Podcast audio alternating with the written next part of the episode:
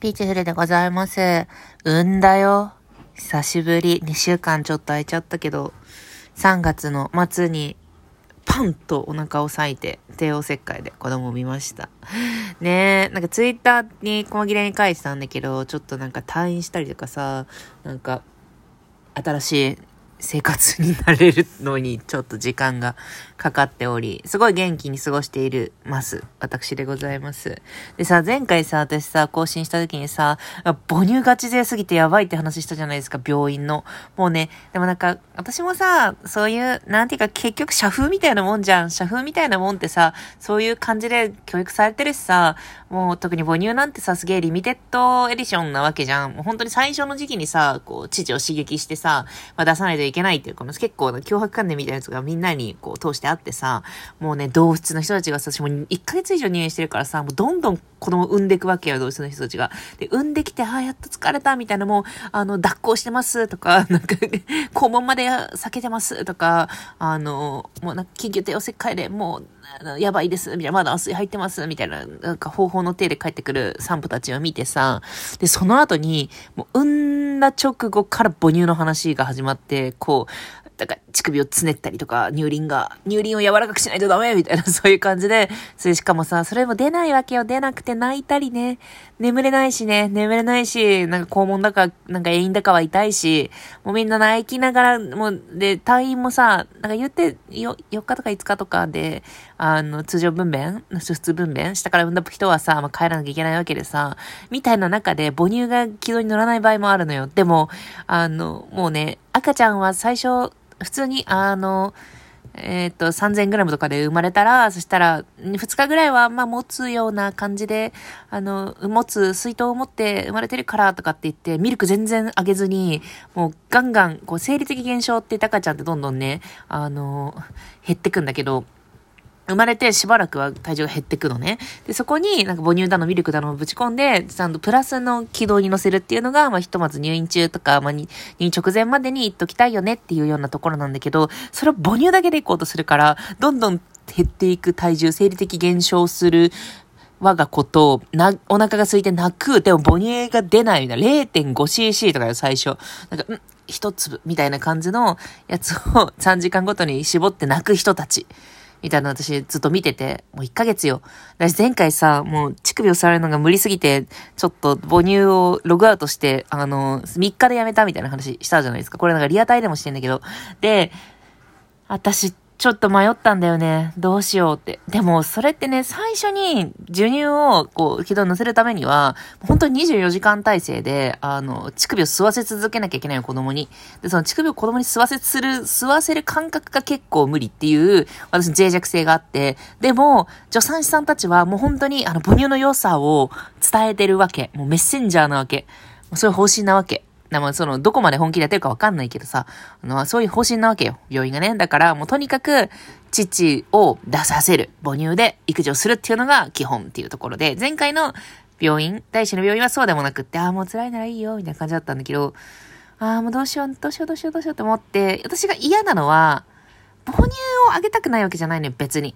母乳ってちょっとまあ、キモいはキモい、キモいはキモいというか、あの、ちょっと、なんだろう、新しい機能すぎて、ちょっとあんま考えたことないっすね、みたいな。いや、あのね、そう、母親はね、お腹の中にいる時から母になるとか言うけどね、ちょっと分かってないから、中に胎児って、こう、人間がいることも出てくるまで分かってないから、ね、第二子であろうと私はね、ちょっとあんま身体性が低いっていうのもあるけど。で、うん、私は何が嫌って、乳首を永遠に刺激されて、それによって、なんかそれによって嫌な気持ちが出てくる。これはディーマーっていう、なんか、現象なんだけど、でもしかしたら、なんか抜け道はあるかもしれないって思って、で、うん、どうしようみたいな、ここの人たちすごいめっちゃがっかりするし、いや、ママの、気分に合わせて辛いならやめなきゃいけないと思うけど、で、もう、母乳みたいな感じなわけよ。もうわかんじゃん。もう、本心から言ってない人たちなの、もうみんな。だからもう、私、分かったって言って、あのー、って相談したの。あのー、すみません。私、座れるのが無理で子供に、ちょっと母性とか、そういうの、なんか、もうね、あの、テキストとかにももう書いてあるの。初めておっぱいを吸われた時の気持ちを思い出して頑張ってくださいって書いてあるんだけど、私初めておっぱいを吸わせた時に、あ、ちょっとこれ無理かもって思ったのよ。ちょっとこれ無理かもの全連連続なんだけど、でも基本的には、あの、オキシトシンっていうホルモンがさ、こう発生して幸せになれるらしいの。乳首を吸われると、子供に。いや、ちょっとそれ、わかんない、ちょっとわかんない宗教の人みたいな感じで、あ、本当に、あ、うわ、うわ、嫌だな、みたいな、すごい、あの、居残り勉強してるとか、私、別に居残り勉強とかしたことないけど、あと、給食とかも一瞬で食べるから給食をさ、なんか、居残りで食べたこともないんだけどさ、とかさ、あの、みんな秘密にしてたことを秘密にしてる人の前でうっかり言っちゃうとかさ、そういうなんかちょっとしたあとささくれを追い込みすぎて血が出ちゃうとか、そういうなんか絶妙な鬱みたいな気持ち、些細な鬱がずっとバーって積み重なっていくみたいな、その、ほら、別れる直前でさ、明らかに大切にされて私の優先順位落とされてるよね。このメールの返信、LINE の返信みたいな時とか、そういうささくれ完全に攻撃されたわけじゃないけど、確実に私のこと、私にとって良くない状況にある、みたいな気持ちになるのよ、乳首を吸われると。本当にそういうなんか暴漠とした気持ちになるの。暴漠とした気持ちになるの。2回言っちゃった。だからね、やめたいんだけど、で、母乳をあげてもいいし、って思った時に、はって思ったの。マッドマックスって。マッドマックスの搾乳シーンって知ってる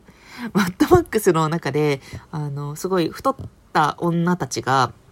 乳首に機材をつけられて、で、乳を絞られ続けてる部屋みたいなのがあるの。搾乳部屋があって、で、搾取されてんだけど、で、それを権力者になんか、チポニを捧げてんのかな？なんかそういうシーンがあって、あれならいけると思って。座れるのが無理。で、母乳が出るとかはまあ嫌、嫌じゃない、いや、そんなになんか別に好ましくもないけど嫌じゃない。で、それを与えたことによって、あのね、子供がね、あの、母乳が結局いいよ、みたいな話とか、その母乳の消化がいいとか、なんか、まあ、免疫がつくとか、そういうなんかエビデンスイのこととかもあるわけじゃん。いや別に、子供が健康であることは私にとってすごい望ましいことなわけよ。だから、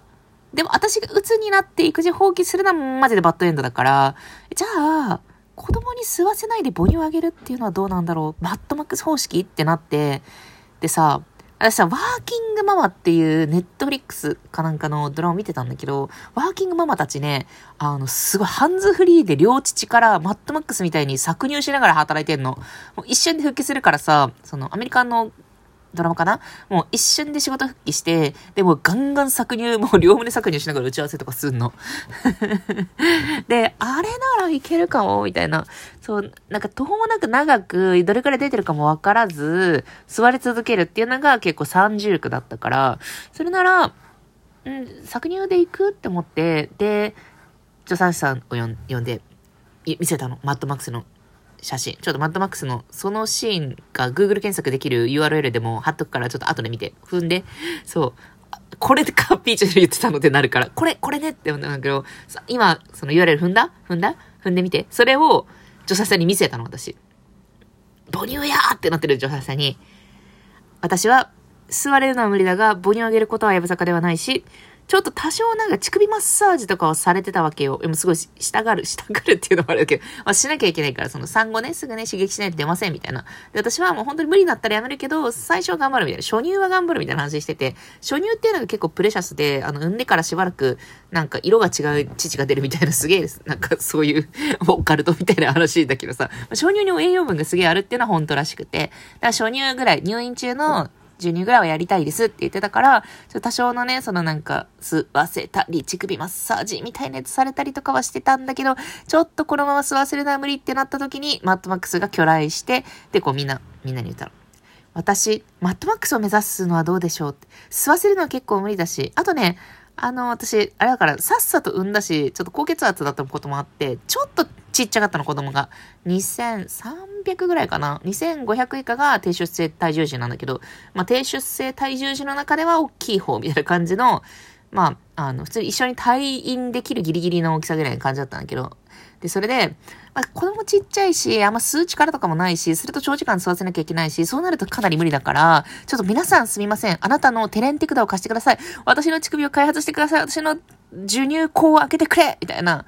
感じで、皆さんを呼び寄せて、で、3時間ごとに助産師さんに、あの、授乳できるような、その、父の状態にしてもらう。もう本当に、もう、彼女たちもその母乳にコミットしてるから、だからもう人の乳首をちゃんと授乳させるようにするにはプロフェッショナルだから、だから私は吸わせるのは無理だが、なぜ謎に何十人もの助産師さんに